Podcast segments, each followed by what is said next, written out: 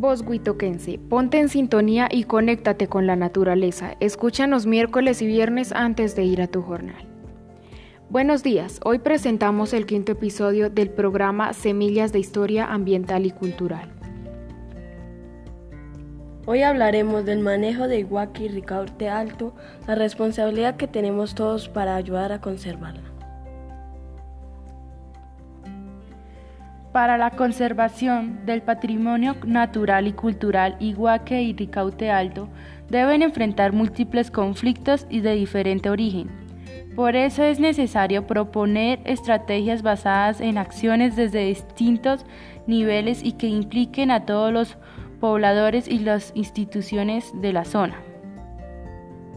Entre las acciones tenemos hacer buena práctica agrícolas, vigilar y controlar la minería, mejorar el, manejo de la basura, actuar frente a los incendios y la desfertificación, recuperar los sistemas naturales haciendo restauración ecológica, usar los recursos naturales haciendo un manejo sostenible de ellos y proteger y salvaguardar el patrimonio cultural.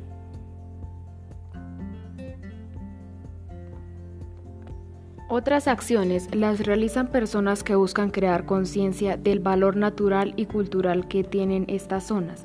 Es el caso del director Juan Manuel Benavides, quien decide hacer un tributo a este territorio, que lo ha acogido por 20 años y que considera que tiene magia en sus ecosistemas y sus tradiciones.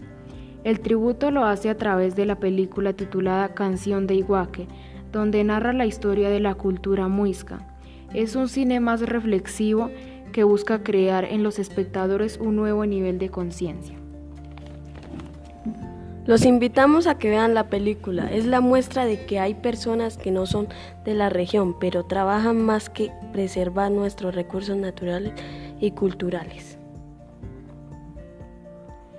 Esperamos que esta serie radial hubiese sido de su interés. Agradecemos a, FESCOL por la invitación a participar nuevamente a la IE Huitoque del municipio de Gachantivá. Gracias. Porque la historia natural y cultural se vive en Numeral IE Huitoque. Vos, huitoquense, ponte en sintonía y conéctate con la naturaleza. Escúchanos miércoles y viernes antes de ir a tu jornal.